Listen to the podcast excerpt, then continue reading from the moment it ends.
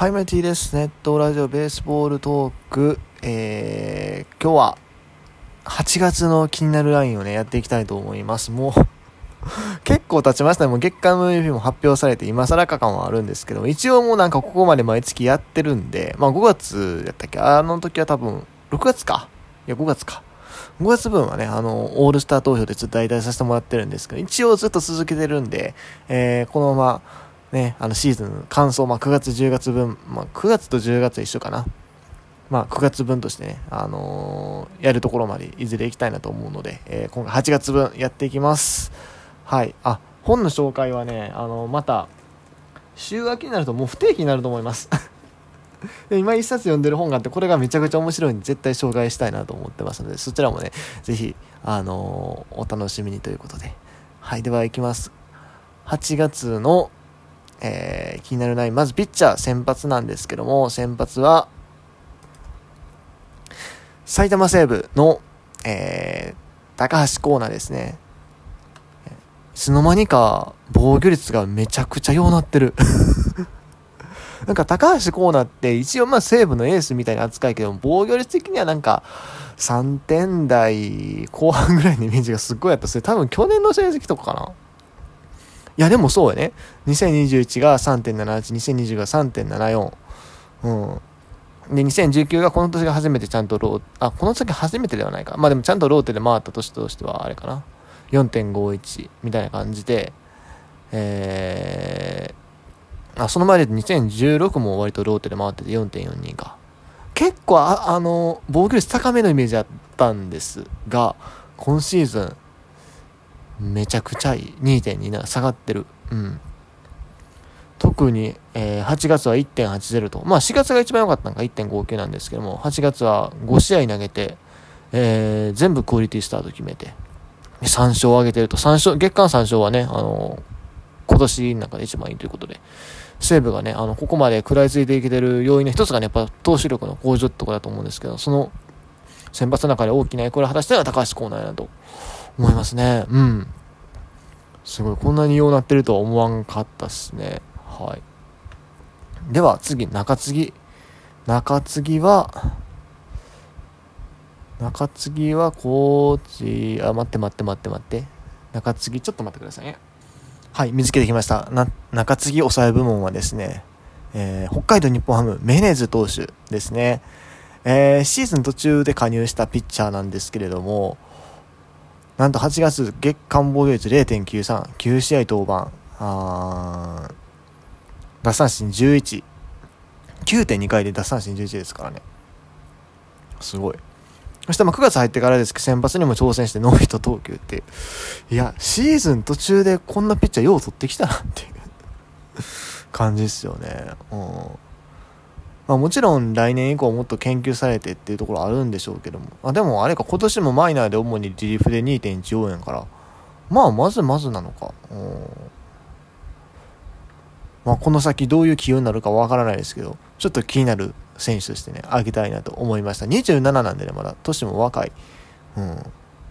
若いって言ったらあれやけど、でも全然まだ伸びしろがある年齢やと思うんで、から5年ぐらい日本でやったら面白い。まあもちろんね、本人のそのキャリアの関係でね、あのメジャーで投げたいって言って変えるパターンも全然あり得ると思うんですけども、とても注目したい外国人投手かなと思います。はい。では、続いて、えー、キャッチャー。キャッチャー、キャッチャーなジャイアンツ大城かな。はい。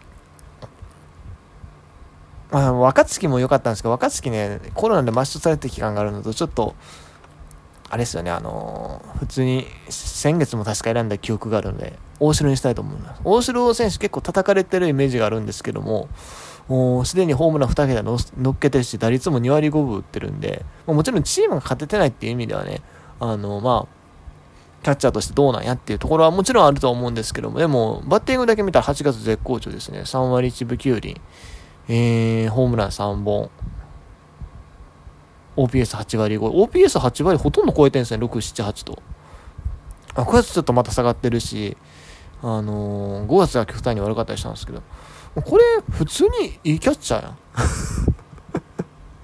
うん。まあ、なんやろ、最近のセリーグの、なんだろう、一番いいキャッチャーの成績って大体こんなもんじゃないですか。あの、2018、19の梅野とか、あ20、21の木下拓哉とか、こんぐらいやったんで、まあ、中村悠平はもうちょっとアベレージが高くたり、本塁、ホームランが少なかったけども、まあでも、普通にこれぐらいの成績残したらレギュラーキャッチャーとしてとりあえず合格点、まあ、やし、まあ、なんやろ、リーグを代表する保守と言われてもおかしくないクラスではあるんですけども、やっぱりちょっと叩かれ続けるっていうところが ジャイアンツ辛いなんで、まあ最近ちょっと変わってんのかな評価的には。どうなの僕はあんまりジャイアンツファンとは繋がってないので、ちょっとわからないんですけど、でも全然悪くはないっていうか、むしろキャッチャーとしては全然合格点なんじゃないのと思いました。はい。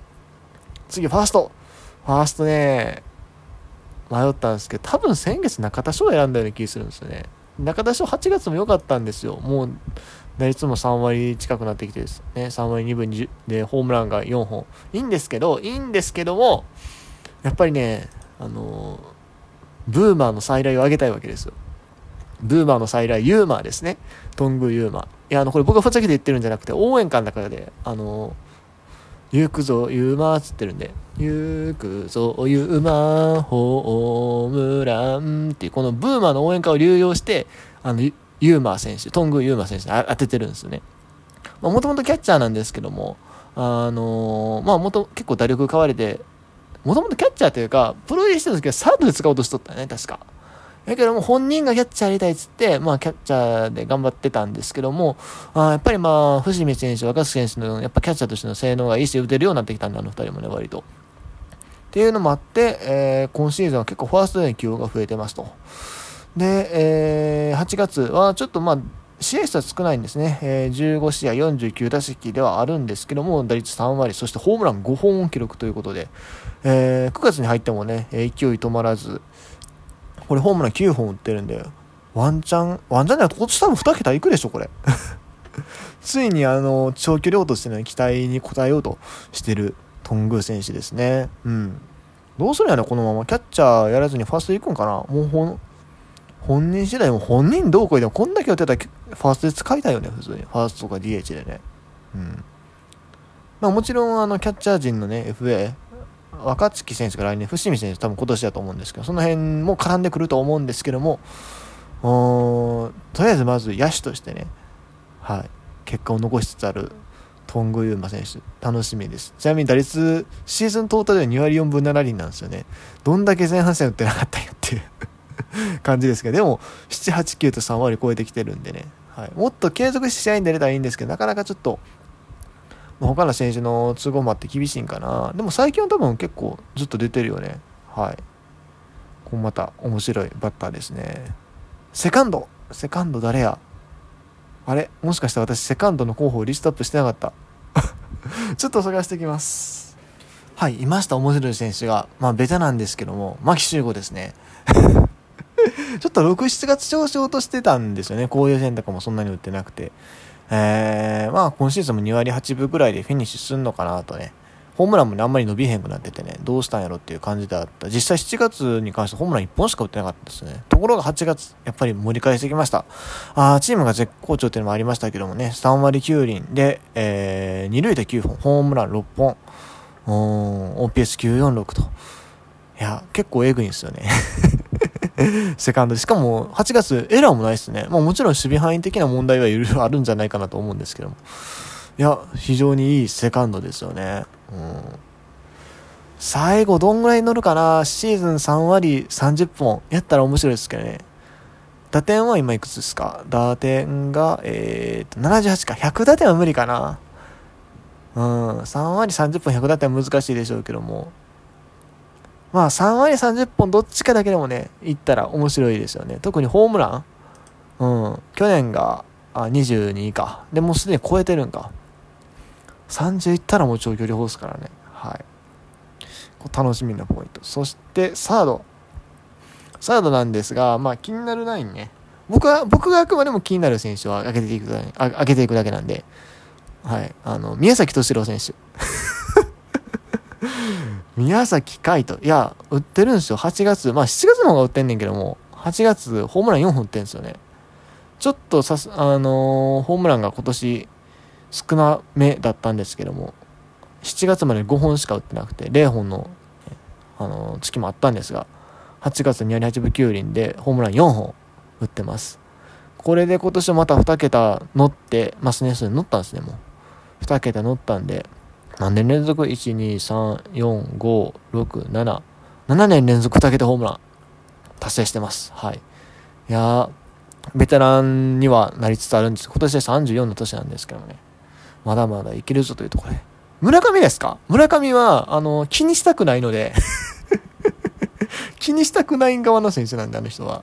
入れてません。はい。もうその時点で気にしてるんですけどね。ちょっと別格すぎて。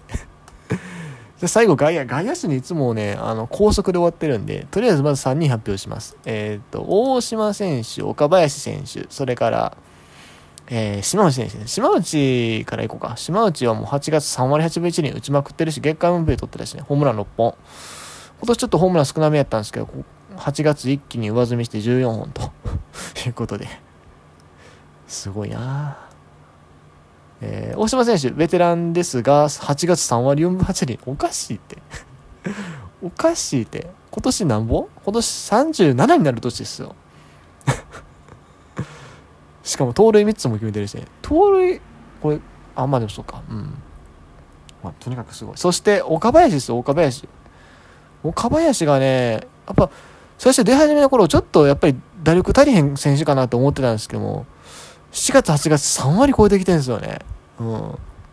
まあ、正直言うと7月の方が打ってるんですけども、8月も、あの、3割7厘打ってて、盗塁も7つきて、これ、そう、7月は盗塁1個しかなかったんですけど、盗塁がね、一気に7に増えたっていうのはでかいかなと。こうまたね、守備もいいしね、非常に楽しみな選手です。ということで、以上、